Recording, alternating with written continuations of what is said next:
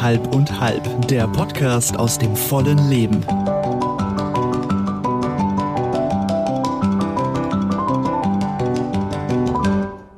Ich bin ehrlich gesagt ein bisschen nervös. Ich bin ein bisschen nervös, weil Wiebke uns heute schon ein bisschen Druck gemacht hat. Die hat gesagt, Leute, das ist die Folge 2. Und die Folge 2, das ist die Hammerfolge. Das ist die schwerste. Das ist die, wo man gucken muss, sind Testikel da, wo sie hingehören oder nicht. Da kann ich nicht mitreden. Aber ich weiß, dass die zweite besser werden muss als die erste. Das ist wie in der Musik. Du hast es ja vorhin verglichen, genau. Ja, die zweite Single muss euch alle da draußen umhauen und uns auch. Bitteschön. Unser Thema ist heute Konsumverhalten.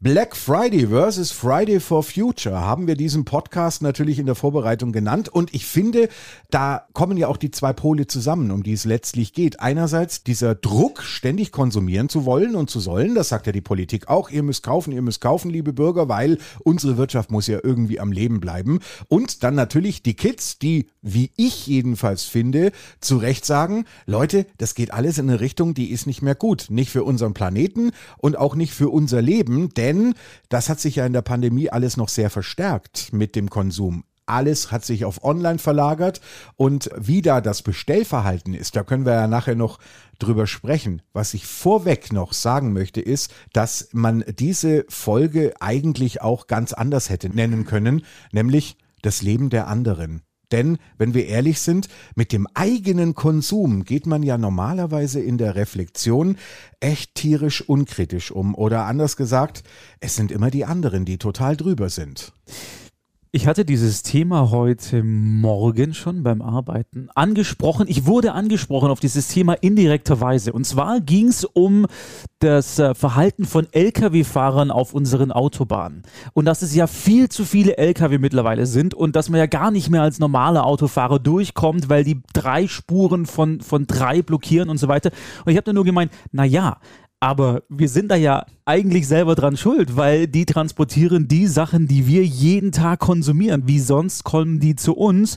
Ergo, wenn wir weniger kaufen würden, müssten nicht so viele Lkw auf den Straßen sein und unsere Sachen uns an den Arsch ran transportieren. Von daher äh, habe ich dann, war dann interessant zu sehen, wie die Reaktion der Person war, weil, ah ja, stimmt Richtig. Also diese Reflexion, die du gerade angesprochen hast, die findet häufig leider gar nicht statt. Und da muss ich mich selber auch an der eigenen Nähsaul packen, weil ich selber oft fluch und dann merke, ja, ja, aber morgen kommen ja wieder zwei Pakete von Amazon.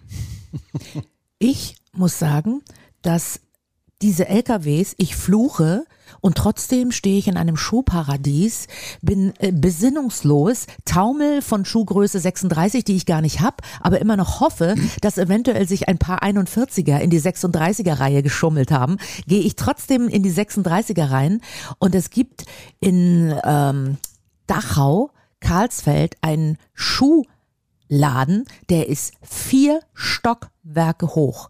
Und wenn ich da reingehe, kriege ich einen Orgasmus.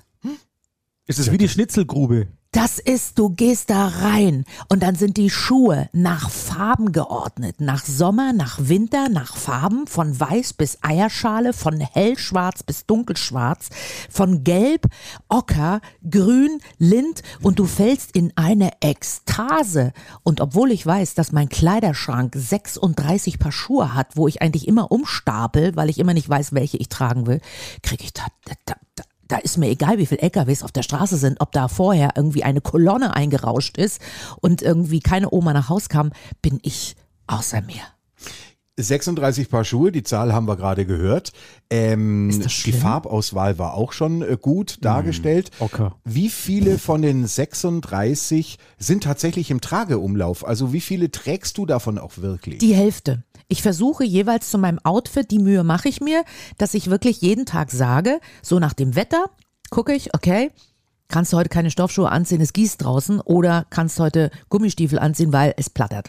Weißt du eigentlich, warum du 36 Paar Schuhe hast? Weil ich Schuhe liebe.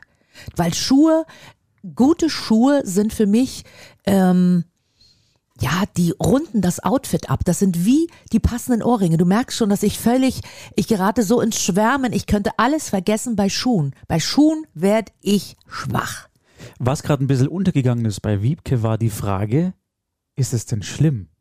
Und ich glaube, die Frage stellen sich ganz viele Leute, ist mein Konsumverhalten denn schlimm? Wobei ja schlimm nicht definiert ist. Das ist ja für jeden mehr oder weniger selber definierbar. Warum würdest du überhaupt fragen, ob dein Konsumverhalten schlimm ist? Weil ich weiß, dass meine Bekannten äh, immer sagen, äh, Schrödern, wie viel Paar Schuhe hast du eigentlich? Weil ich natürlich ständig mit neuen Schuhen ankomme, die sie alle gut finden. Und dann heißt es immer, wann hast denn die gekauft? Ja, letzte Woche. Ja, und die hast du doch ewig nicht angehabt. Sind die neu? Nee, sage ich, die habe ich eigentlich schon ein Jahr im Schrank stehen, aber jetzt erst rausgeholt. Und die sagen jedes Mal, sag mal, trägst du dein komplettes Geld in den Schuhladen? Sage ich, ja, Aha. ja, ja, mache ich. Du bist, du fühlst dich schuldig, weil dein Umfeld Nicht dir so ein schlechtes Schuhe Gewissen macht. Ja, aber, Ja. Die, aber das ist ja genau das Ding. So, warum, warum sollen wir uns denn frickin' schuldig fühlen, nur weil wir Geld ausgeben? Mein Mann sagt immer, du kurbelst die Wirtschaft an. Ja, ich kurbel die Schuhwirtschaft auf alle Fälle an. Er Ja, sagt zwar cool. immer, mein Gott, die Frau mit ihren Schuhen. Und manchmal passiert es mir, dass ich drei an einem Tag kaufe. Und dann traue ich mich nicht, die durch die Vordertür zu bringen. Und dann lasse ich die im Auto. Und wenn alles schläft, gehe ich nachts um zehn raus und hol die Autos, äh, hol die Schuhe aus dem Auto. Und dann schließe ich mich im Badezimmer ein und probiere die Schuhe an. So mache ich das nur, so mache ich das nur mit McDonalds-Tüten. Auch spät nachts. Ist das krank? Äh, ja, aber, aber es, ist, es ist tatsächlich so, dass ähm, du zumindest aber mal glaubhaft darlegst, dass du Schuhe einfach so dermaßen liebst, dass du davon äh, nicht genug bekommen kannst und schlimmstenfalls auch oh, vielleicht zehn Paar zu viel hast oder so. Aber ich glaube, da bist du ja, da bist du ja eigentlich eher im unteren Feld. Also mit 36 Ich Paar auch. Schuhen. Es gibt Frauen, die haben deutlich mehr. Ja. Und die sind auch tatsächlich in der Lebenslage, dass sie im Grunde genommen gar nicht wissen, warum sie 100 Paar Schuhe oder so haben. Das haben aber wiederum tatsächlich Wissenschaftler mal erforscht und äh, das war das war auch ein Ergebnis, das ich mir fürs Leben gemerkt habe, weil die Frage auch öfter mal von Frauen kommt. Also ich verstehe das gar nicht. Ich habe so viele Schuhe. Doch äh, das kann man verstehen und Wissenschaftler sagen, im Grunde genommen sind Schuhe nichts anderes als ein Belohnungssystem. Also für die Frauen jedenfalls. Das heißt also, in dem Moment, wo ich mich schlecht fühle, wo mir irgendwas quer liegt, äh, egal ob das die Beziehung ist, die mir gerade nicht gefällt oder sonst was, ich bin nicht so glücklich, wie ich gerne wäre und versuche mich glücklich zu machen, indem ich jetzt Schuhe kaufe. Jetzt kann man fragen, warum Schuhe? Ganz einfach. Ich verrate es euch. Jetzt weil, Die Antwort kommt, ich dachte schon, ich müsste was sagen. Okay, ja. weil Frauen ja auch manchmal unterschiedliche Aggregatzustände haben. Das heißt also, die Kleidergröße kann mal ein, zwei Größen variieren. Und wenn du irgendwie der Typ 38 bist und dann auf einmal in eine 42er nur noch reinpasst, dann, dann funktioniert die Belohnung nicht, weil du dir dann denkst, wie, ich muss mir jetzt echt eine 42er Kutte kaufen. Schuhe hingegen passen immer. Die Größe bleibt in der Regel identisch, egal wie es sonst obenrum auf oder abnimmt. Ich hatte früher eine 39 und habe jetzt eine 41. Das die Füße was? werden, ja, die Füße verändern sich im Laufe des Lebens. Zwischendurch mal Zehennägel schneiden Das, hilft aber genau, auch. das ist der Schwellfuß. Ja. Das ist der, das ist der elegante sommerliche äh, äh, Schwellfuß.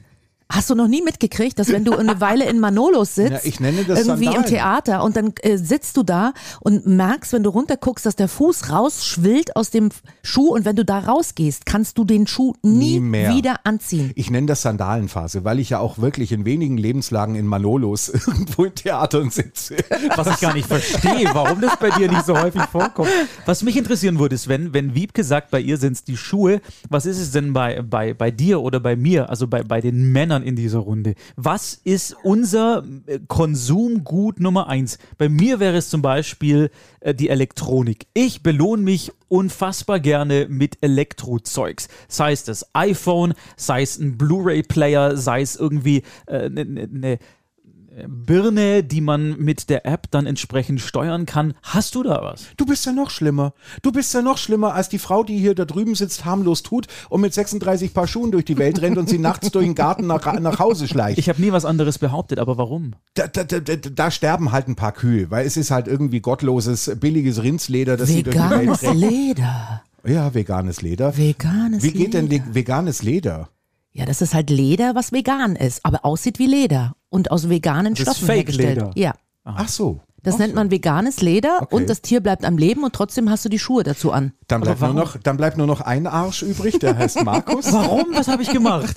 Jetzt bin Bei ich ihm, geht's, bei ihm geht's aber nicht um die Menge, sondern er kauft sich gerne aus erlesen und sagt, du kaufst ja nicht 40 Blu-Rays und du kaufst ja auch nicht 30 iPhoner, Nein. sondern irgendwie, Aber- er aber- belohnt sich mit hochwertigen Sachen. Aber da bringt äh, Cupertino, oder? Da sitzen sie doch, oder? Das ist Die mit richtig, dem Apfel, ja. ja. Da bringt Ja. Cupertino wieder das nächste iPhone raus. Da bist du übrigens genauso schlimm, liebe Ja, ich weiß, ich weiß. Äh, kaum erhöht sich äh, die Serienzahl um eins, jetzt die 13 aktuell, wie ich weiß.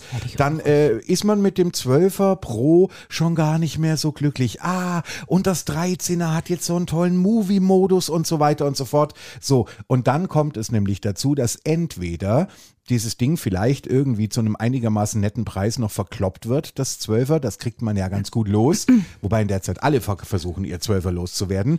Oder aber es stapelt sich in Schubladen. Und jetzt sind wir nämlich bei den kleinen Kindern in den armen Minen, in denen seltene Erden geschürft würden, wo du, äh, wo du Kobalt. mit einen Teil Kobalt. ja, ja. Kobalt sitzt Wo du da. einen Teil dazu beiträgst, dass immer noch mehr Kobalt gebraucht wird. Der Kobold mit dem Kobalt.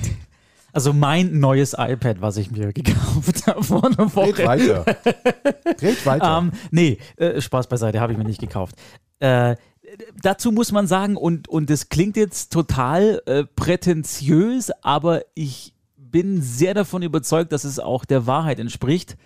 Diese Firma mit diesem angebissenen Apfel, ja, die in Cupertino wirkt, die ist eine dieser Firmen, die tatsächlich sich sehr für Nachhaltigkeit einsetzen. Und zwar schon seit Jahren. Also wenn, wenn das alles so stimmt, was die raushauen, und da sind sie noch nicht mal die, die mit, den, äh, mit der Monstranz von rangehen, wo das alles schön draufsteht, sondern die machen das relativ ähm, hinter vorgehaltener Hand. Aber wenn man sich da mal erkundigt, dann ist da doch schon vieles Schönes dabei. Na, was denn? Dass die, naja, dass die zum Beispiel sagen, sie äh, gucken, dass sie self-sustainable bald werden. Also, dass sie sich selber mit Energie und so weiter versorgen, ohne groß noch die Energiekonzerne anzapfen zu müssen, etc. pp. Du kannst die iPhones zurückschicken, ohne jetzt Werbung für Apple machen zu wollen, aber das funktioniert da halt, da weiß ich's, dass du sie zurückschickst und die nehmen die dann auseinander, verwenden die Teile weiter. Also, dass die Ja, schon zumindest versuchen, diese Nachhaltigkeit im Sinne dessen, was gefordert ist, auch umzusetzen. Ja, Und aber ist da nicht viel Whitewashing auch mit dabei, dass die zum Beispiel dir es als äh, Innovation äh, in die Zukunft gedacht verkaufen, dass sie jetzt keine Netzstecker zum Ladekabel mehr da, dazu beilegen oder nicht mal mehr das Ladekabel selbst, weil sie alle sagen, ja, eigentlich müssten sie eins ja haben. Aber der Trend geht halt zum Viertkabel, weil du ja in jedem Raum irgendwie ein Kabel fest Ja, haben aber da kann ja die möchtest. Firma nichts für. Wenn wir so faul sind und das Kabel nicht vom einen Raum in den nächsten tragen können, kann ja die Firma nichts dafür, dass wir so dumm sind. Also wir, wir sind ja selber irgendwie auch unseres eigenen Umweltglückes Schmied, was wir in diesem Fall aber ein bisschen versauen. Aber eine Frage sei ge- gestattet. Immer. Ist es denn so, dass du zumindest irgendwie ein bisschen so ein Selbst, äh, wie, wie soll man sagen, dass du, dass du ein schlechtes Gewissen, ein leicht schlechtes Gewissen hast, äh, dass du schon irgendwie so ein, so ein, so ein Gadget-Nerd bist, so ein Technik-Freak, der irgendwie alles haben muss und, und das dann eben auch zu Hause unbedingt haben muss. Ich kann gern sagen, ich habe ein tief schlechtes Gewissen, wenn ich an Fridays for Future denke und wenn ich daran denke, wie wir in den 80ern und in den 90ern mit den Ressourcen umgegangen sind. In einer Konsumwut, die nicht normal war. Ja, also wir hatten, wir hatten funktionierende Radiogeräte und dann wurde irgendwann von irgendwem ein, ein Ghetto-Blaster erfunden und auf einmal mussten alle diesen Ghetto-Blaster haben und, und das Radiogerät wurde schlimmstenfalls sogar weggeschmissen, weil der Ghetto Blaster viel geiler klingt und wenn man den einmal gehört hat, wollte man das Radio nie wieder einschalten. Also brauchen wir nicht mehr weg damit. Natürlich haben wir auch viel technologischen Werdegang mitbekommen in dieser Zeit. Ja, also was da alles irgendwie an Innovationen in unser Leben kam und man wollte ja auch mit dabei sein. Aber das, das setzte sich ja fort von den Fernsehgeräten, die immer größer und immer geiler und immer schärfer wurden. Und, und, und, und alles ist dann irgendwann natürlich auch auf dem, auf dem Sperrmüll gelandet oder am Wertstoffhof. Und, und, und diese, diese Ressourcenverschwendung, die wir da an den Tag gelegt haben, das ist im Grunde genommen das, wofür ich finde, man sich wirklich zutiefst schämen kann. Absolut richtig. Ich habe jetzt gerade mal nachgeschaut, von wann mein iPhone, mein aktuelles äh, Handtelefon ist. Und es ist aus dem Jahr 2018. Das ist jetzt also drei Jahre alt. Ich habe nicht vor, mir das Neue zu kaufen. Ich habe überlegt, ob ich nächstes Jahr vielleicht das Neue kaufe. Das heißt, es wäre dann vier Jahre alt. Also ich bin mittlerweile schon so äh, gepolt, dass dieses schlechte Gewissen bei mir funktioniert, weil ich sage, ich brauche nicht jedes Jahr das neueste iPhone. Äh, ich kann es auch vier oder fünf Jahre, ich könnte sogar sechs Jahre wahrscheinlich, wenn das Ding davor nicht fünfmal runtergefallen ist und gar nicht mehr funktioniert. Also von daher hat die Gesellschaft und der gesellschaftliche Druck und auch was in der Politik passiert, in den Medien an uns rangetragen wird, doch dafür gesorgt, dass ich mittlerweile relativ bewusst mit dem umgehe, was ich hier habe. Dann würde ich vorschlagen, wenn wir schon bei den Schuhen waren und bei der Technik, dann kommen wir jetzt mal zu einer anderen Produktgruppe. Und zwar tatsächlich zu Textilien. Also ich oute mich ja auch ganz gerne, abgesehen von allen technischen Innovationen, die ich in den 80ern sehr gerne mitgespielt habe, wenn das irgendwie möglich war. Ähm, ich hatte tatsächlich auch eine Zeit, da war ich wirklich ja, schon sehr textilsüchtig. Also das ist ein, das ist ein komisches Wort. Das habe ich mir mal selbst irgendwann auch irgendwie ausgedacht, weil ich kein besseres fand. Äh, aber ich habe tatsächlich, wann immer ich Zeit hatte, äh, habe ich mein Geld wirklich in irgendwelche Boutiquen getragen. Jetzt bin ich aber ja der schlimme Schwabe. Das heißt also, ich bin ja nicht irgendwo hingegangen und habe gesagt, okay, geben Sie mir Kaschmir, sondern ich wollte ja irgendwie so eher so die Massenware haben, mhm. wo man sagt irgendwie, äh, das ist nicht so dieser dieser Gedanke, dass ich irgendwie so äh, so so ein One Piece Teil habe, das nur einmal getragen wird, sondern äh, es, es darf nichts kosten und es muss ein bisschen reduziert sein. So, die, die, die, die, die Mode von vor einem Dreivierteljahr, die dann jetzt nur noch irgendwie 30 Prozent weniger kostet, wenn die ein rotes Schild irgendwo hingestellt haben in diesen Laden, bin ich wie magnetisch angezogen darauf hingelaufen und habe dann irgendwie sinnloserweise viele blaue T-Shirts gekauft, obwohl ich schon viele blaue T-Shirts hatte. Ich habe irgendwann mal festgestellt, als ich mal die Hosen irgendwie neu zusammenlegen wollte im Schrank, damit das Ganze ein bisschen platzsparender wird, der Anteil an grauen Hosen bei dir, Häberle, mhm. ist auch in einer, in einer Anzahl, die nicht mehr normal ist, weil wir wissen auch, so viele Schattierungen gibt es von Grau nicht. Es gibt ein bisschen Maus, ein bisschen Stein und ein bisschen Aschgrau und dann wird aber auch die Luft schon richtig dünn. Das heißt also, ich habe oft das Gleiche gekauft und ich habe mich in dem Moment auch tatsächlich glücklich gefühlt. Ich habe auch kein Problem damit, wenn das danach erstmal in die Waschmaschine muss, nach dem Kaufen dann auch noch gebügelt werden muss. Also ich bin keiner, der es sofort anträgt, weil ich diese Apretur auf der Haut nicht haben möchte. Es, es, es, es kommt fatalerweise obendrauf dazu, dass ich auch noch gerne wasche und bügel. Ich muss sagen, ich glaube, dass dieser äh, Konsumrausch ähm, nicht durchgehend ist, sondern das sind immer Phasen im Leben.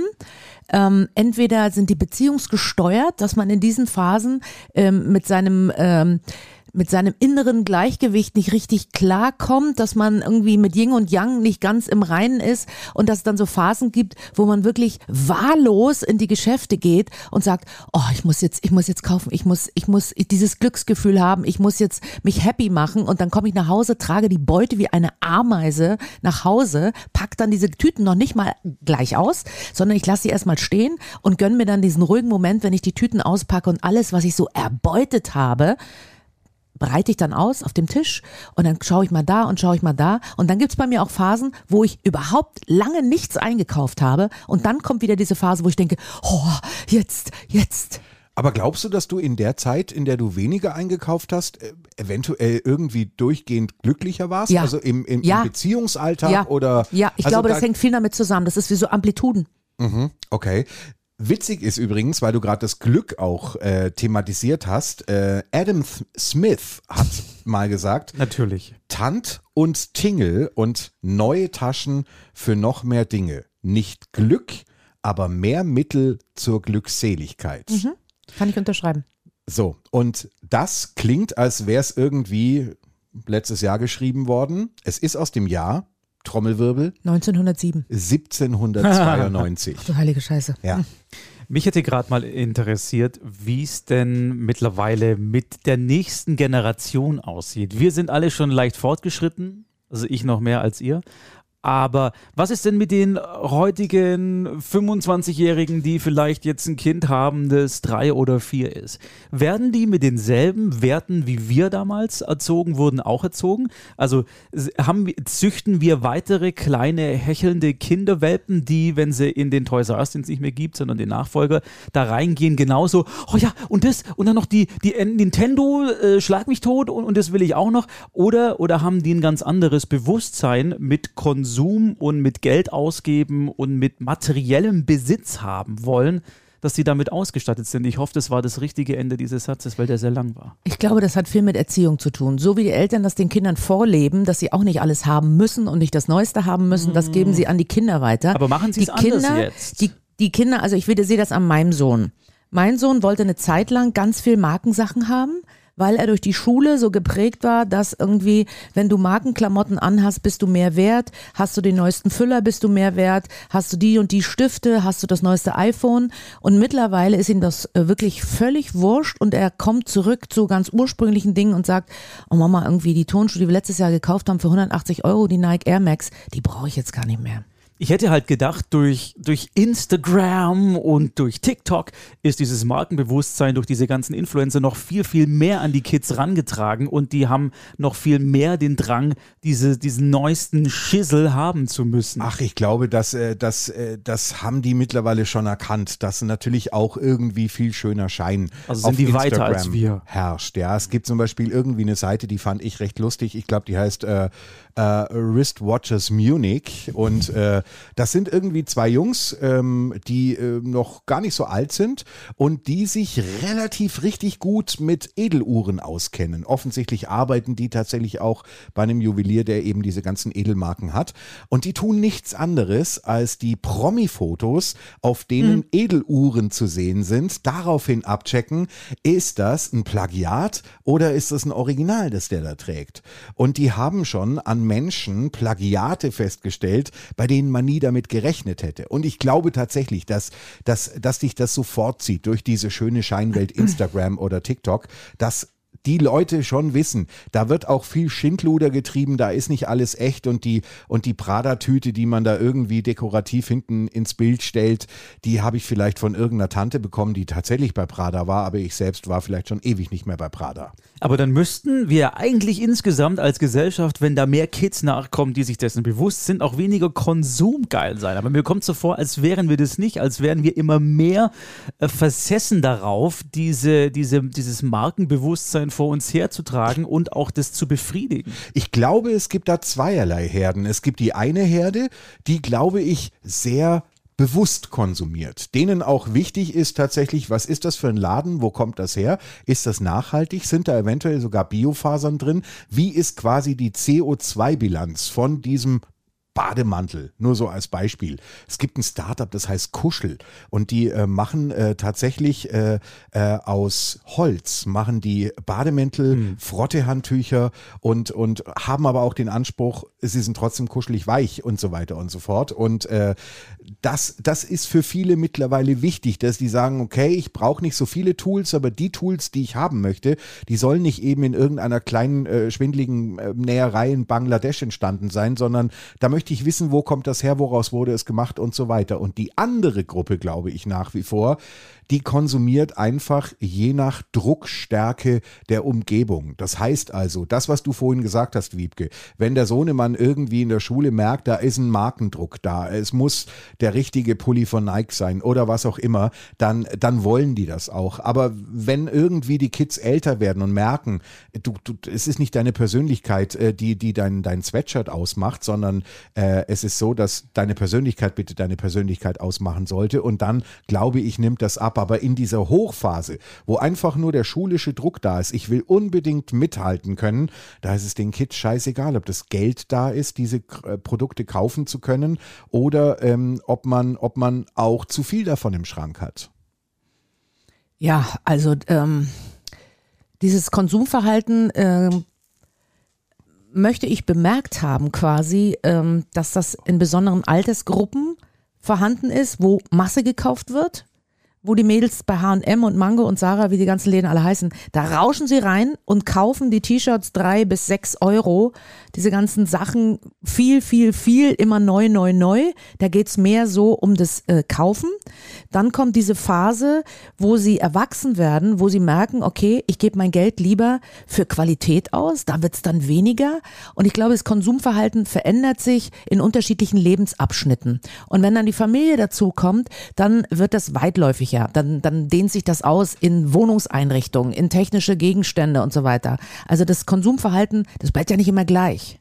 Das Problem ist auch, sorry Markus, das Problem ist auch tatsächlich, dass ähm, Moral zum Sonderangebot meistens über die Klippe geht. Das äh, habe ich bei mir auch festgestellt. Also ich habe auch mal irgendwann eine Doku gesehen, da mussten vier Briten, mussten, ähm, die, die so richtige Shopping-Freaks waren, die so richtig Mode-addicted waren, ja, die wurden vom Fernsehen, von, von der BBC wurden die zusammengekarrt und wurden nach Indien gebracht und mussten da 14 Tage lang in allen Bereichen der Textilindustrie arbeiten, beginnend auf dem Baumwollfeld, in der Baumwollweber-Spinnerei mhm. bis hin zur Näherei. Und die haben danach alle gesagt, wir sind sowas von katholisch jetzt, wir sind sowas von geheilt, das machen wir nicht mehr. Und ich habe mir damals nach der Doku auch gedacht, okay, das wirst du auch so machen. und ähm, ja, und dann bist du irgendwo am Urlaubsort und dann gibt es da zum Beispiel eine Primark-Filiale. Ja, und jeder weiß, jeder weiß, können wir eigentlich verklagt werden, wenn wir Podcasts machen? Ich weiß es gar nicht, wenn wir Sachen sagen. Also jeder Nein. weiß, Primark stellt natürlich Textilien unter sehr fragwürdigen Umständen her, denn anders kann man es ja nicht machen, dass dann so ein T-Shirt nur zwei Euro oder eine lange Hose, die dann auch noch modisch und gut aussieht und auch noch richtig gut sitzt, irgendwie 8,99 Euro kostet. Und ich bin da rein und bin mit dem Gedanken rein, nein, aber kaufen wirst du da nichts. Du wirst mit Verachtung durch diesen Laden laufen und du wirst wieder ihn verlassen. Ich habe eine lange Hose gekauft, ich habe ein Hemd gekauft, ich habe irgendwelche Schuhe gekauft. Früher oder später trinken Und ich habe mich danach richtig schlecht gefühlt und mhm. ich fühle mich jedes Mal schlecht. Es ist eine meiner Lieblingshosen. Ich fühle mich jedes Mal schlecht, wenn ich sie anziehe, weil ich mir denke, ich möchte nach wie vor eigentlich wissen, wie diese Hose entstanden ist und ich möchte dann bitte geblitzdingst werden und möchte nicht mehr wissen, wie diese Hose entstanden ist, aber ich trage sie so verdammt gerne. Und das ist so diese Moral, die man eben für mhm. 8,99 an der Kasse einfach mal über die Klinge springen lässt. Ihr wisst ja alle wahrscheinlich, bei, bei Wetflix gibt es ganz viele Dokus, die diesen Nachhaltigkeitsanspruch haben und die auch zeigen, wie bestimmte Dinge entstehen und was die Nachteile dieser Art von Produktion sind und die Vorteile einer anderen Art. Sprich Nachhaltigkeit und das finde ich auch cool, dass Netflix das so macht. Äh, die setzen sich ja in ganz anderen äh, gesellschaftlichen Aspekten auch für mehr Gleichberechtigung oder zumindest für mehr progressives Denken ein. Da finde ich das gut, dass das auf uns auch so ein bisschen als Zuschauer drüber gestülpt Ich, ich lasse mich gerne überstülpen mit moralisch guten Dingen, weil dann kann ich A selber reflektieren, ob ich das gut oder nicht gut finde und im besten Fall bleibt sogar was von dieser Überstülpung hängen und ich mache es dann auch so. Aber mein Problem an der Sache ist, ich glaube, viele Menschen sind da ähnlich. Die Frage ist allerdings, wie weit geht diese Schere dann auseinander von denen, die sich zum Beispiel Vaude, ich weiß, das ist nicht der richtige Name, aber ihr wisst, was ich meine, äh, Sachen kaufen können, die nachhaltig produziert sind, wo du dann reingehen kannst und das umtauschen kannst. Aber das kann jemand, der ein bestimmtes Einkommen hat, sich gar nicht leisten. Der muss auf diesen Billig-Scheiß, sorry, zurückgreifen, weil es gar nicht anders geht, seine vier Kinder plus Mann irgendwie ausstatten zu müssen. Ähnlich doch wie mit Bioprodukten. Wenn Nachhaltigkeit billiger wäre, quasi erschwinglich, auch für die jungen Leute, dann würden die auch nicht im Primark gehen. Da beißt sich da quasi der Hund in den Schwanz. Weißt du, das ist, Ach. wie gesagt, wenn Biofleisch billiger wäre, würden sich Menschen gesünder ernähren, weil sie den Zusammenhang noch nicht sehen, dass mm. wenn sie weniger Fleisch essen, könnten sie auch hochwertigeres essen, aber sie essen jeden Tag und deswegen müssen sie billig kaufen weil ansonsten kommt es mit der Kasse nicht hin, weil immer noch der Anspruch besteht, ohne Fleisch habe ich nicht gegessen. Das ist ein Bewusstsein irgendwie. Und wenn ich ein T-Shirt anziehe, was äh, zwei Euro gekostet hat, wenn ich mir das genau von der Qualität her angucke und äh, in einem nachhaltigen Laden wird das T-Shirt für 20 Euro gekauft, dann sagen die sich, von dem Geld kann ich ja fünf andere kaufen oder zehn andere. Der Punkt ist aber, dass ich halt einfach glaube, dass das System Bio nicht funktioniert. Wenn man sagt, wenn Biofleisch nur günstiger wäre, dann äh, würden auch mehr Leute Biofleisch kaufen können. Denn wahrscheinlich kann Biofleisch eben nur zu diesem Preis entstehen. Ansonsten hast du halt wieder ein Tierwohlproblem. Und natürlich muss man sich dann fragen, okay, wenn es auf einmal irgendwie das Kilo Bio-Hackfleisch jetzt auch schon irgendwie für 1,99 gibt, ja, dann können doch die Tiere nicht zu Tode gestreichelt worden sein. Und dann war da auch keine Harfenistin bei der Schlachtung.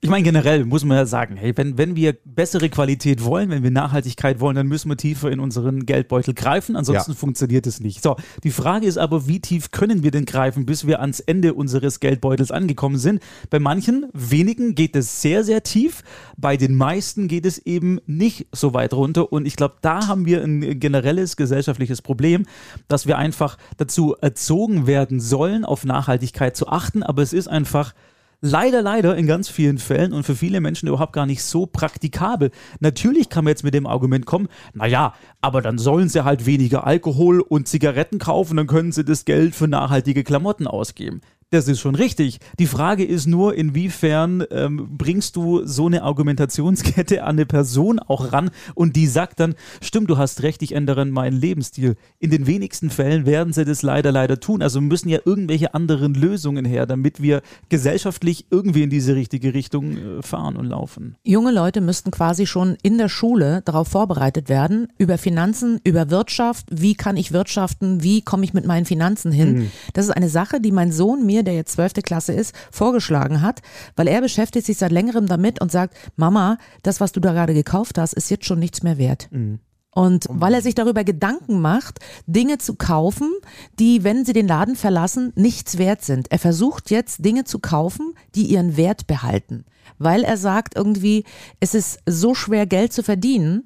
Und wenn man das Geld verdient hat, sollte man es dafür ausgeben, für Dinge, die ihren Wert behalten über einen längeren Zeitraum. Ach ja, aber und das ist ein, ein Denken irgendwie, das ist so schwer, jungen Menschen beizubringen, die einfach ins Leben gehen, die Spaß haben wollen, die Party machen wollen, die sich modern kleiden wollen, die ihr Leben leben wollen, da diese Nachhaltigkeit und dieses Bewusstsein zu entwickeln. Pass auf, irgendwie, wenn du nur zweimal in der Woche Fleisch isst, dann hast du hochwertiges Fleisch, bleibst lange gesund, tust was für die Tiere und letztendlich auch für deinen Geldbeutel.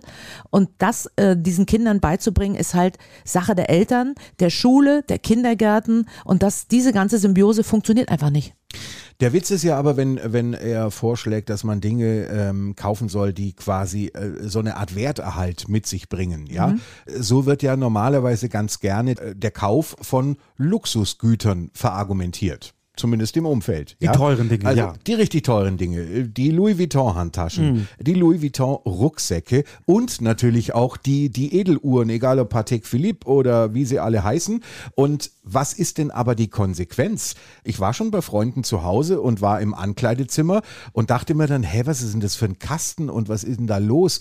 Und dann war das quasi so ein Uhrenlager, wo sämtliche Edeluhren dann auf irgendwelchen Motoren gelagert sind, damit die sich quasi drehen und bewegen, mhm. weil sie ja im Grunde genommen nicht mal getragen mhm. werden oder nur zu feierlichsten Anlässen. Ich weiß es nicht. Und dann sind da vier so Uhren, die sich da spaßig im Kreis drehen und du denkst dir einfach nur, was ist denn da der Gewinn? Also was ist der Nutzen? Wo ist da der Glücksaspekt? Dass ich mir nur eine Uhr kaufe, die für die aber spare und die Zeit meines Lebens habe, weil sie einfach erspart worden ist, weil sie schön ist und weil sie eben nicht nur 100, sondern vielleicht 2000 kostet?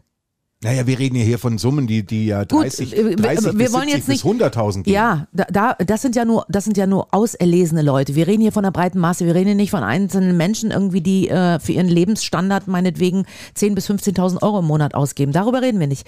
Aber äh, zum Beispiel, dass man seine Kinder erzieht, dass sie eben irgendwie lernen, rechtzeitig ihr Geld für sinnvolle Dinge auszugeben.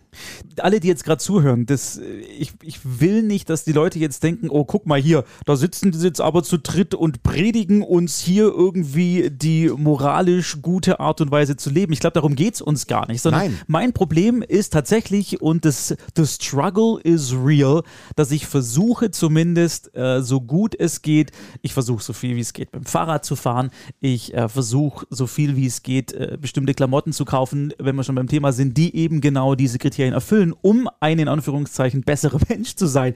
Es ist aber verdammt schwierig, es A durchzusetzen mhm. aufgrund der finanziellen Lage und B auch, weil halt tatsächlich einfach die, die, die Einflüsse, die von außen kommen, sei es von Freunden, sei es Diskussionsrunden, wie wir sie jetzt hier haben, mhm. einfach so ein verzerrtes Bild in meinem Kopf mittlerweile auch hervorrufen, dass es schwierig ist, mich da richtig zu orientieren. Okay, aber die Tatsache, dass du sagst, okay, ich tue dies, ich tue das, ich versuche jenes und äh, ich stelle dabei auch fest, es ist gar nicht immer so leicht, irgendwie da auf der vermeintlich guten Seite zu sein. Vermeintlich ist wichtig. Anführungszeichen ja. natürlich.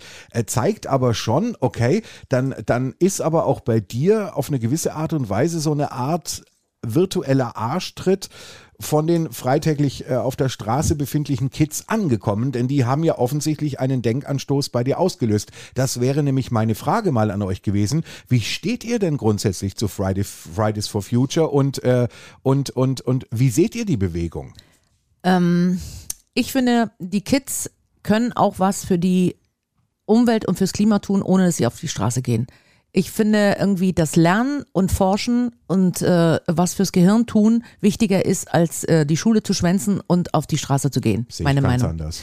Ich habe vor ein paar Tagen war in Ulm so eine, so eine Demo, die war, glaube ich, weltweit oder deutschlandweit, Mhm, ja. weiß gar nicht mehr. Und die sind lustigerweise direkt bei uns am, am Studiofenster vorbei, also die, die Hauptstraße, haben die blockiert, Polizei war da, alle abgesperrt.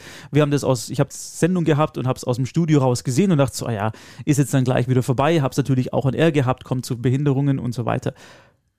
Und dann 20 Minuten später habe ich die Meldung nochmal drin gehabt. Und 30 Minuten später hatte ich die Meldung nochmal drin, weil so fucking viele Leute über diese Straße gelaufen sind und Teil dieser, dieser Demonstration waren, dass ich mir gedacht habe, so, ich habe mich innerlich, ich konnte es natürlich im Radio nicht sagen, aber ich habe mich innerlich so gefreut, dass da so viele Menschen dabei sind und da waren alle Altersschichten dabei. Das war von ganz jungen über ganz klar erkennbare StudentInnen und auch ältere Leute, dass ich dachte, ja, das ist cool. Ich find's gut, was ihr macht, weil ihr setzt ein Zeichen und zwar ein sichtbares Zeichen und es ist nicht so eine Kleckerles-Demo, wo, wie gesagt, fünf Leute irgendwie durch die Gegend laufen, sondern das hat den Verkehr richtig lange aufgehalten und die Leute haben es gemerkt und das fand ich sehr, sehr geil. Ich fand das tatsächlich, als es, äh, als es so losging äh, mit äh, Greta Thunberg, fand ich das irgendwie erstmal spannend, weil ich gedacht habe, okay, was, was passiert da eigentlich und vor allem, was habt ihr eigentlich für Forderungen? Noch spannender fand ich dann aber auch in der Anfangsphase, dass da, und das fand ich auch sehr erstaunlich, dass da unfassbar viel Hass gegen diese Bewegung im Netz aufgeploppt ist von den ja vermeintlich älteren Silberrücken, die also auch, ich meine, ich bin 55, also die können alle mein Alter haben und die können sich alle in ihrer Komfortzone angegriffen fühlen. Und ähm, und und und da hast du ja dann auch unisono immer wieder die gleichen Sachen dagegen gelesen, ja und die sollen erstmal selber ihre Handys abgeben und so weiter und so fort und dies und jenes und überhaupt, was will denn die Göre? Also es ging schnell unter die Gürtellinie, es wurde schnell beleidigend. Und ich habe mir dann irgendwann die Frage gestellt, warum fühlt ihr euch eigentlich so saumäßig persönlich angegriffen? Und habe dann versucht herauszufinden, okay, was wollen denn die eigentlich? Und, und es wurde ja auch immer argumentiert, ihr habt uns nicht zu sagen, dass wir nicht mehr fliegen dürfen und ihr habt uns nicht dies und nicht jenes zu verbieten und äh, dann fahren wir euch auch nicht mehr an die Schule, wenn es regnet.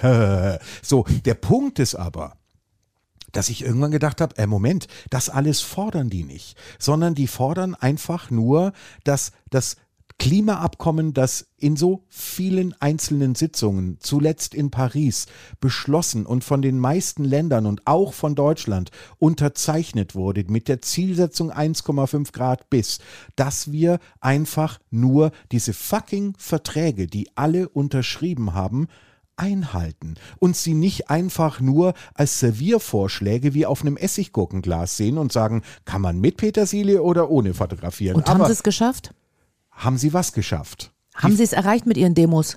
Der Punkt ist doch ganz einfach, ja. Ich finde ja, weil der Druck so groß wurde, und zwar vor allem auf diejenigen, die tatsächlich an den eigentlichen Entscheiderhebeln sitzen, nämlich der Politik, ja, der ist ja angekommen von der Straße. Es, es, es hat doch nicht jeder auf einmal, man hat es ja bei der Bundestagswahl gesehen, das Thema Klima als Lieblingsthema für sich und seine Partei entdeckt, sondern die haben alle nur gemerkt, wenn wir jetzt nicht auch mindestens bei jeder Wahlkampfveranstaltung mindestens dreimal Klima sagen, dann laufen uns die Grünen sowas von den Rang ab, dass alles zu spät ist. Dieser Druck ist, glaube ich, auf der Straße entstanden und in der Politik angekommen. Aber Parteien haben das schon für sich genutzt, ne?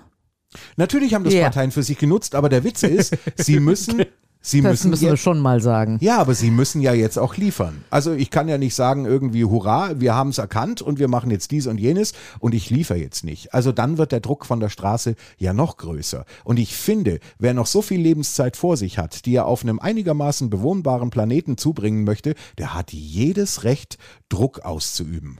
Mich würde es nur interessieren, wenn sie fertig getrunken hat, die Wiebke. Ähm, du hast vorhin gesagt, als wenn äh, dich gefragt hat, hast du gesagt, korrigiere mich, wenn es falsch ist, dass du es nicht gut findest. Ich bin kein Demo-Fan.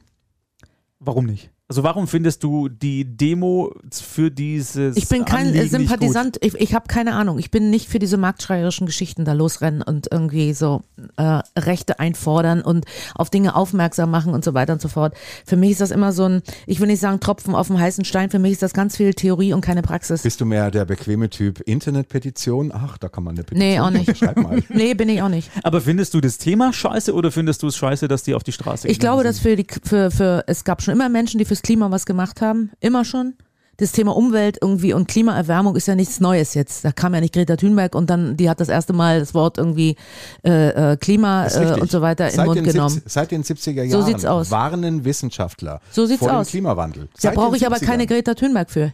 Doch, Warum? weil die ganzen Wissenschaftler ungehört verhalten. Da hat kein Politiker gesagt, ach Gott, jetzt hat er schon wieder was Ich zum finde Klima es, ich finde es gesagt. geil, dass jetzt ein Nobelpreisträger aus Deutschland kommt für Physik. Ja, hurra. Das finde ich gut. Ja. Sich still in seinem Kämmerchen irgendwie so äh, mit der Wissenschaft zu beschäftigen und dann das abzuräumen, finde ich besser, als, als da auf die Straße zu gehen und darum zu grölen. Aber nicht sie hat halt, aber sie hat halt erkannt, dass du laut schreien musst, damit du gehört wirst. Und in unserer medialen Welt mit äh, Instagram und TikTok und Twitter und sowas musst du halt einfach so leider, Auf- leider ja, aber es ist so eine. Aufmerksamhascherei irgendwie. anders das geht's Mädchen ist mir aber einfach nicht nicht. sympathisch. Das ist irgendwie der, für mich Es kein geht- so. Sympathieträger. Und das ist genau das Ding. Und ich glaube, das ist ein ganz großer Punkt. Ich glaube, sie greift unfassbar viele junge Leute ab, weil sie so ist, wie sie ist und die sich vielleicht durch sie in irgendeiner Art und Weise auch was projizieren.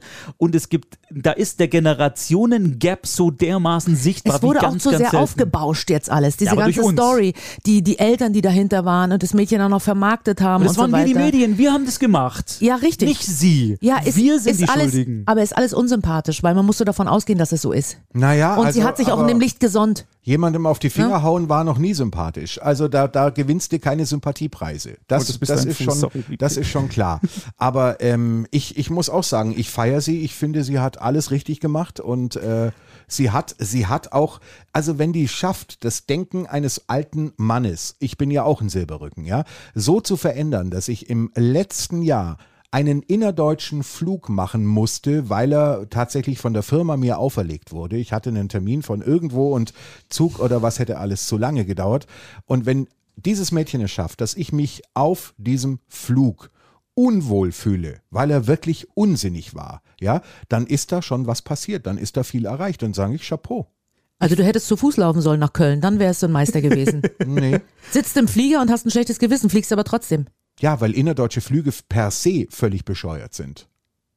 Ja, manche Strecken sind, müssen in Kürze zurückgelegt werden, Nein. terminlich bedingt. Es, äh, was, was, du, was du fliegen kannst, kannst du auch mit dem Zug fahren. Das heißt, innerdeutsche Flüge sollten abgeschafft werden. Innerdeutsche Flüge sollten so teuer werden, dass du es dir dreimal überlegst. Das ist meine Meinung. Und die Arbeitsplätze, die dadurch irgendwie wegfallen? Ach Gott, die sind doch alle schon weggefallen. Was willst du so. denn? Wie viele Airlines sind denn pleite gegangen? Wie viele, wie viele Stellen wurden abgebaut? Wie, viel, wie viele Staatshilfen hat allein die Lufthansa in der Corona-Krise bekommen? Hat trotzdem Mitarbeiter entlassen auf Teufel komm raus, ja, um dann noch irgendwie Gewinne ausweisen zu können. Also erzähl mir bitte nicht das Märchen von der armen Airline, äh, die jetzt ihre Mitarbeiter verliert. Nee, die haben die schon nach Hause geschickt. Ich, ich fand's. Belegst du das auch? Okay, nicht. Wir machen den Faktencheck auf äh, hart aber fair Gut. Äh, äh, de. Ich fand es ganz interessant, als dieses Thema Greta Thunberg so aufgekommen ist, weil ich bin mit dir, ich ähm, nicht mit dir, ich finde sie nämlich furchtbar unsympathisch. Ich persönlich Dann mag liegst du also mit mir auf einer Linie. mit dir, genau. Ich mag sie nicht. Dennoch finde ich die, die Sache, für die sie einsteht, super wichtig. Die Sache finde ich auch gut, aber sie ist für mich nicht authentisch. Aber, und jetzt kommt, glaube ich, der Unterschied, ich äh, erkenne ihren Willen, was zu ändern, tatsächlich als ein ernsthaftes Anliegen von ihr an. Und, und ich versuche zumindest, dem ein bisschen zu entsprechen. Das schaffe ich nicht immer. Und das habe ich in diesem Jahr auch äh, zwei, dreimal mit dem Fuß in den Boden getreten, indem ich geflogen bin und indem ich was anderes gemacht habe. Aber ich finde es total gut, dass es sie gibt, weil ich glaube, und da bin ich ein bisschen bei dir, Sven, wenn sie nicht gewesen wäre, wäre dieses Thema nie so groß gewesen und ich glaube, wir hätten auch jetzt nicht äh, eine grünen Hochburg Ulm, weil viele Menschen einfach sich vielleicht überlegt haben, was ist denn tatsächlich sinnvoll für die Zukunft zu wählen und in diesem Fall für diese Person war es vermutlich die Wahl der Grünen. Frau Schröder? Ich finde ihren Mut gut. Ich finde es gut, wenn Leute mutig sind, ähm, weil man weiß ja letztendlich nicht, was bei rauskommt und man wusste auch nicht, wie sie empfangen wird und man wusste, sie wusste wahrscheinlich auch nicht, wie es alles gelaufen ähm, ist ähm, vorher. Äh, das finde ich, aber ich finde sie nicht authentisch. Ich finde das äh, Thema äh, Klima ganz, ganz wichtig, aber ich stelle es parallel zur Wirtschaft äh, genauso wichtig, fürs Wirtschaftswachstum finde ich genauso wichtig, wie aufs Klima zu achten. Und äh, nur Klima, Klima, Klima in den Vordergrund zu stellen, ist mir zu wenig. Und ich bin ein Mensch, der äh, ganz genau weiß, es nützt uns das beste Klima nicht, wenn die Wirtschaft irgendwie, wenn die Wirtschaft dafür leidet quasi. Ich Wirtschaftswachstum. Von, von Mr. Wissen, Mr. Wissen, äh, Mr. Wissen to go. Da gab es eine sehr schöne Analyse der Parteiprogramme im äh, Vorbericht der Bundestagswahl, der die FDP zum Beispiel auch angeschaut hat und der rausgefunden hat, allein aufgrund dessen, was in diesem Parteiprogramm drinsteht, wie grün zum Beispiel die FDP mittlerweile ist. Was ich selber gar nicht wusste und für mich auch nie in irgendeiner Art und Weise eine Realität war, aber offensichtlich ist da was passiert Ja. in den Köpfen. Ja, und deswegen Leute. Habe ich FDP gewählt. Ich oute mich jetzt als FDP-Wähler. Äh, wir sind aber jetzt vom Konsumrausch völlig, äh, Konsumrausch völlig abgekommen. Kann das sein, dass wir Nee, jetzt nee, in, in einem nee, völlig nee. anderen wir, Thema gelandet sind? Wir landen sofort wieder drin. Gut, ich, dann äh, machen wir hatte aber, ich hatte aber genau befürchtet, es könnte nicht schlimmer werden im Podcast und dann kam und dann kam das Wahlbekenntnis. Ja, ihr, habt Okay. euch, äh, ihr seid grün. Das habt ihr mit, mit, den, mit, den, mit den Sympathisanten für Greta Thunberg, habt ihr euch als Grüne geoutet. Alles ist gut. Ich brauche schon ein bisschen ich Toleranz, brauch, Toleranz. Nee, nee, ich brauche jetzt ein bisschen beruhigendes Klavier. Es ist tatsächlich so, wir haben ja wenigstens doch ein paar Dinge, glaube ich, zusammengesammelt in unserem kleinen Konsumkörbchen. Äh, unser Thema heute, Black Friday versus Friday for Future. Und äh, wir haben ja auch festgestellt, okay, äh, es löst hier und da in vielleicht auch irgendwie etwas unruhigeren Beziehungsphasen Glücksgefühle aus, wenn wir Dinge shoppen gehen, von denen wir im Grunde genommen im Nachhinein schon auch eigentlich wissen, dass wir die nicht wirklich brauchen. Und wir, wir, wir müssen ja auch mal wahrhaftig bleiben, ja. Also wir könnten ja noch viel mehr tun, um vielleicht aber auch ein bisschen Verpackungsmüll zu reduzieren. Es ist natürlich so, ja, dass sich das mittlerweile ja auch etabliert hat, dass wenn Frauen, manchmal natürlich auch Männer, gerne online shoppen, dann wird halt eben von diesem Anbieter, dessen Hose ich nicht kenne und auch nicht weiß, wie die ausfällt, die wird halt einfach in drei Größen gekauft und frei nach dem Motto, eine von den beiden Größen oder von den dreien wird schon passen und die anderen beiden Hosen kann ich ja kostenlos zurückschicken. Was natürlich bedeutet, der Lieferwagen kommt nicht nur einmal zu dir, um dir die drei Paar Hosen zu bringen, sondern er muss auch irgendwann das Ding wieder in das Zentrallager fahren und das hat ja mittlerweile eine Perversion angenommen vom Umfang her, dass ja viele tatsächlich mittlerweile darüber nachdenken, die Rücksendungen zumindest irgendwie kostenpflichtig zu machen, um vielleicht das ein bisschen zu drücken. Und ich glaube, da haben die meine vollste Unterstützung. Allein schon, wenn man weiß, wie viele Tonnen Mikroplastik im Meer sind und wenn man dann auch noch weiß, dass der größte Anteil von Mikroplastik im Meer genau was ist? Reifenabrieb. Reifenabrieb ist das am häufigsten vorkommende Mikroplastik in unseren Weltmeeren. Da zum Thema habe ich was zu sagen. Wir Mhm. bei uns in der Straße machen eine Sammelbestellung und der Amazon-Wagen kommt nur einmal die Woche. Oh, das finde ich cool. Das Das, find ich finde ich total geil. Ja. Das finde ich super. Da Das findest du. Greta scheiße und macht so tolle Sachen. Ja, so sieht's aus, weil Greta nichts mit mir zu tun hat, aber äh, das Umweltbewusstsein findet in jeder Familie alleine statt. Da brauche ich keine Greta zu. Nur das. Wir sammeln ein und das geht ähm, jede Woche an eine andere Adresse, dass nicht immer einer der Arsch ist, der zu Hause bleiben muss, sondern es geht rum und der Hermesbote oder Amazon-Wagen weiß ganz genau, alles klar, das nächste Mal ist es nicht die Nummer 13, sondern die Nummer 16, die annimmt. Wie, kam, wie kamt ihr drauf? War das ein Vorschlag Weil wir alle, weil wir, äh, weil wir alle ähm, äh, sehr bekannt sind, schon zehn Jahre da wohnen und länger und, und unterhalten, Stammbesteller quasi. und äh, die Weiber bestellen immer Kosmetik und äh, Zeugs irgendwie und äh, die Männer bestellen immer irgendwie äh, so ähm, Technik, Elektronik, Elektronik-Sachen genau. Ja, und so ja, weiter und so schön. fort. Und da haben wir uns kurz geschlossen mal und haben auf der Straße besprochen, weißt du was, wir lassen den Herrn einmal kommen und dann haben wir unsere Ruhe und gut ist es. Und eine Freundin von mir in Berlin, die bestellt fürs ganze Haus und da kommt der auch und lädt in der ersten Etage quasi das ganze Programm für eine Mietpartei von acht, von acht Leuten. Also es geht quasi, ist ähnlich wie so Mitfahrergeschichten und so weiter. Man kann in, in dieser Sache kann man auch wirtschaftlich sein und äh, Gut. Und jetzt müssen wir noch mal ganz kurz klären, wie, wie ihr denn vom Typus her so seid. Also was mich betrifft, ich äh, hatte eine Phase im Leben, wo ich wirklich sehr viel konsumiert habe und äh, das kollidiert jetzt leider auch noch mit äh, der in mir verbauten Genetik, dass ich Bewahrer und Behalter bin. Nicht nur Jäger und Sammler, sondern, Sondern Bewahrer und Behalter. Bewahrer Ja, und Behalter. Das heißt ja. also, ich, ich habe unfassbar viel Zeug, das ich sicherlich Jahre nicht mehr angefasst habe, von denen ich aber denke, nein, das hast du mal gekauft und das musst du jetzt behalten und da ist ein Schrank, da ist Platz. Aber da, da liegt's ja auch einfach nur drin. Wie, wie ist das bei euch? Ich bin, glaube ich, von meinen Eltern zu sehr richtig schwäbisch erzogen worden, dass man so wenig Geld wie möglich ausgibt und das meiste spart, um einen Bausparvertrag machen zu können. Bei mir ist es der Klassiker, ich bestelle einmal im Jahr Klamotten oder gehe sogar in die Stadt, äh, wenn ich Bock drauf habe. Und dann kaufe ich aber gleich für 500 Euro Zeugs ein. Und das hält mir dann mindestens ein Jahr. Ich trage T-Shirts mittlerweile, die drei Jahre alt sind. Das sind nicht mehr die schönsten Dinge, das ist richtig. Aber es ist mir tatsächlich, und ich bin mittlerweile in einem Alter, wo ich sage, fuck it, ist mir wurscht, ob da jetzt jemand sagt, "Hm, guck mal, was er denn schon wieder anhat. Ist mir egal. In diesem Sinne ist aber, glaube ich, das äh, der mir auferlegte Sparzwang durch die Erziehung meiner Eltern dem entgegenstehend, dass ich viel konsumieren kann. Also ich überlege mir zumindest sehr bewusst, wofür gebe ich Geld aus? Wie viel kostet's? Gibt es vielleicht eine bessere Alternative? Und wenn ja, benutze ich die tatsächlich auch. Also das Konsumverhalten hat sich geändert in den letzten zehn Jahren.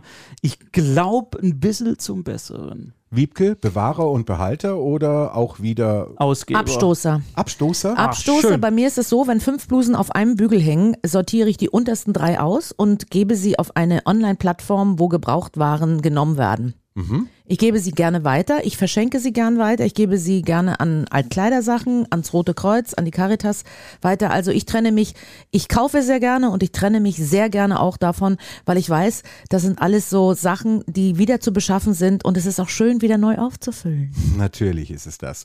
Ich habe mich übrigens, Das war das prätentiöseste, natürlich weiß, das, was ich jemals von dir gehört Darf ich habe. das 37. Paar Schuhe kaufen? vielleicht, ich habe mich übrigens im Vorfeld der Podcast-Aufzeichnung mit Claudia getroffen, die erst offensichtlich richtig viel konsumiert, aber dann auch wieder richtig viel losgeworden ist. Und wie das kam, das hat sie mir erzählt. Ich habe eine ganz lustige Challenge im Internet entdeckt, die heißt die 30 Tage Ausmisten Challenge. Am ersten Tag mistet man ein Teil aus, am zweiten zwei, am zehnten zehn, am 30. 30 und da kommen, ich weiß es nicht mehr genau, knapp 400 Sachen zusammen. Und da geht was. Am Anfang, das fängt ganz einfach an. Insofern ist es für jeden zu schaffen. Ich hatte das mit einem Kumpel gemacht, der hat am zehnten Tag leider aufgegeben.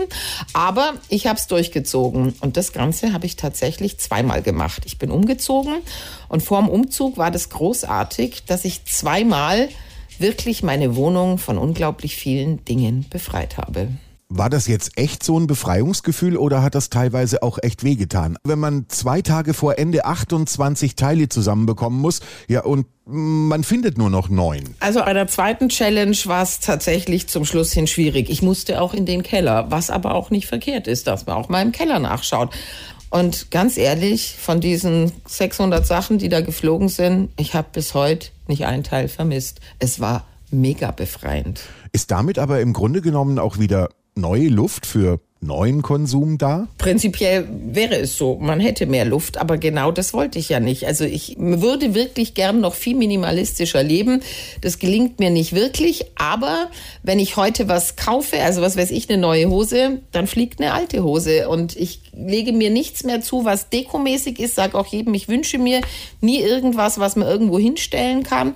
Also ich bin da auf einem guten Weg und ich finde, das hat jetzt in der neuen Wohnung ganz gut funktioniert. Gab es denn mal eine Zeit, wo du eigentlich gedacht hast, ich kauf viel zu viel Zeug?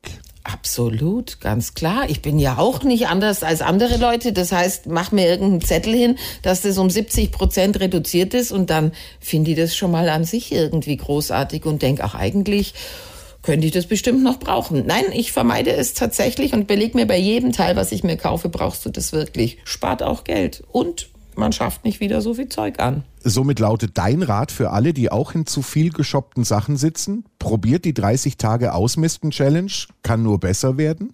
absolut, weil das so eine tolle Sache ist. Und wie gesagt, ein Teil findet jeder und zwei Teile auch. Und irgendwann, entweder flasht dich und du bist dann wirklich dabei und merkst, wie viel Potenzial in deiner Wohnung ist, was du nicht mehr brauchst. Ich habe es ja auch nicht weggeworfen. Ich habe es verschenkt. Ich habe es ans Rote Kreuz gebracht. Ich habe ganz wenig wirklich auch nur tatsächlich äh, weggeworfen.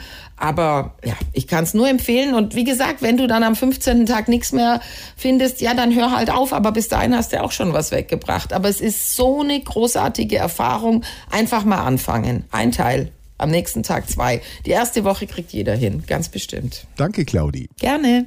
Tja, und es sind übrigens exakt 465 Gegenstände, von denen man sich im Laufe dieser 30-Tage-Challenge trennt. Ich habe das ja mit ihr schon mal gemacht, mit Claudi. Ich habe es schon mal probiert. Es ist, und das ist absolut richtig, was sie sagt, in der ersten Woche geht das, aber durch dieses, es ist das exponentielle Wachstum, gell? ja genau, Mhm. durch das exponentielle Wachstum, ähm, du kommst dann schon spätestens nach Woche zwei oder, oder drei maximal, musst du schon sehr überlegen, okay, was habe ich denn noch, was kann ich weggeben? Grundsätzlich ist diese Challenge so gut, weil sie dir bewusst macht, was du eigentlich alles besitzt. Wie, wie viel Wert du in deiner Bude eigentlich hast. Und das fand ich sehr, sehr cool. Und das war für mich auch die beste Erkenntnis dieser Challenge. Ich habe es, glaube ich, eineinhalb Wochen oder zwei, ich weiß es gar nicht mehr, es war vor zwei Jahren, äh, habe ich tatsächlich Zeugs weggegeben. Und es ist schon ein sehr, sehr geiles Gefühl, wenn man das einfach einem guten Zweck auch zugeben kann, wie alte Klamotten oder Spielsachen etc. pp. Das ist auf jeden Fall versuchenswert, ja. Aber wieso braucht man dann eine Challenge? Ich meine, ich mache das von alleine. Ist das nicht eher was für Leute, die die so eine Tendenz haben zum Horten? Nein, also ich ich, mache glaube- das prinzipiell so, wenn ich merke, ich habe irgendwie 20 Paar Hosen, dann, wenn ich mir die 21. kaufe, nehme ich fünf automatisch raus und gebe die weg.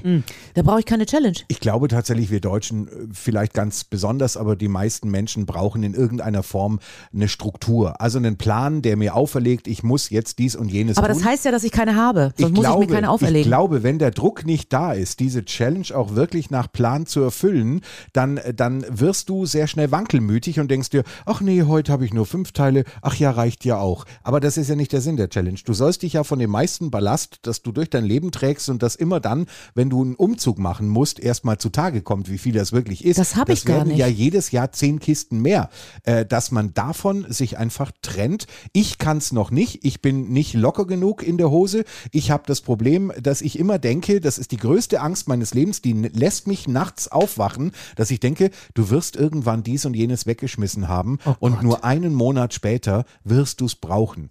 Wie locker du in der Hose bist, das wissen wir alle nicht. Äh, Wir hoffen, dass es nicht zu locker ist.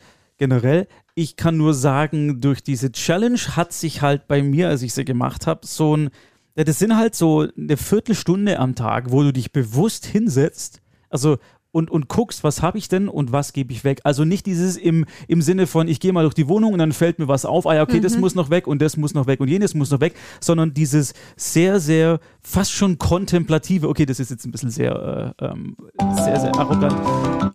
Entschuldigung. Ich weiß, aber es hat gepasst in diesem Fall. Was war das jetzt? Der Das dicke Finger Knöchel lag schon auf der Taste. Ich wollte, davon zu fischen. nein, ich wollte hier tatsächlich auf dem Mischpult ein bisschen Staub wegwischen. Äh, In, in mir wohnt ja auch eine Hausfrau und und schon Mutter. ging das Klavier los. Ja, aber mein Punkt wäre damit auch schon beendet und das hast du in diesem Sinne sehr gut gemacht. Es ist ein bewusstes Weggeben und das fand ich geil. Wie gesagt, ich kann das nach wie vor nicht, fort, äh, nicht nachvollziehen, weil irgendwie, wenn man Struktur hat, merkt man doch automatisch, es ist zu viel im Kleiderschrank, ich räume aus. Wozu brauche ich dann eine Challenge? Es geht nicht nur um Kleider, es geht um alles. Ja.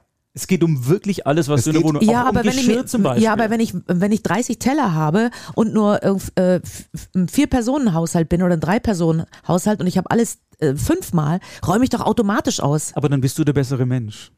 Weil ich kann es nicht. Ich, hab, ich ich, muss hab, mich da ich, hinsetzen. ich weiß von mir, dass ich sehr viel Struktur habe und ich bin ein sehr akribischer, ordentlicher Mensch. Wenn du mal bei mir zu Hause wärst, dann würdest du sehen irgendwie, dass es bei mir gemütlich ist, aber trotzdem hat bei mir alles seinen Platz und du wirst nicht mehr finden in der Küche zum Beispiel, als ich wirklich brauche.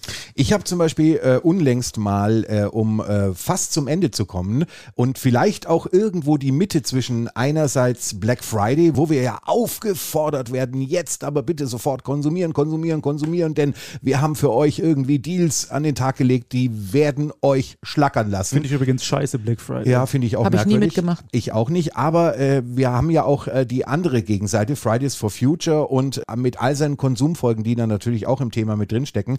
Ich habe mal versucht, die Mitte zu leben und habe einmal tatsächlich schon bei einem Anbieter ein Sweatshirt bestellt, äh, von dem ich quasi jetzt weiß, es ist äh, Secondhand. Die haben das nochmal angeblich hübsch aufgehübscht und haben da wieder einen neuen Zettel hinten dran geklipst und schon fühlt sich das an wie neues Kleidungsstück. Momox heißt der Anbieter, glaube ich. Ja, also äh, vielleicht ist das der Mittelweg, dass man sagt irgendwie, das kann ja auch eine Möglichkeit sein, diese Zweitverwertung tatsächlich auch mal zu leben. Die in mir wohnende Hausfrau und Mutter sagt eigentlich nur über dieses gebrauchte Teil, naja, man hätte es auch auf links waschen können, dann hätte sich die Farbe ein bisschen besser gehalten. Ich verkaufe seit fünf Jahren auf Momox und kaufe bei Momox, hieß früher anders, heißt jetzt erst Momox, hieß früher Ubab und äh, wo man Markenware quasi Secondhand kaufen kann und das ist das Beste, was dir passieren kann. Du nimmst deine Klamotten, verkaufst sie dort, gut, du kriegst da Peanuts für, aber es ist umgesetzt in Geld. Du hast das Gefühl, dass du noch was für deine Klamotten kriegst und kannst dort auch wieder Markenklamotten kaufen. Was Besseres gibt's nicht. Das ist ähnlich wie Spielzeug, was man quasi äh, weggibt äh, für andere Kinder zum Spielen, damit die Eltern das nicht neu kaufen müssen. Du hast immer wieder diese Weiterverwertung der einzelnen Sachen, weißt du?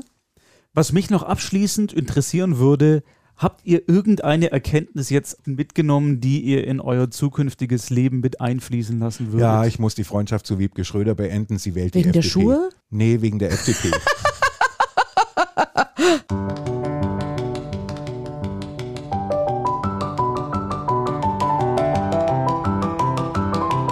Das war Dödel halb und halb, der Podcast aus dem vollen Leben.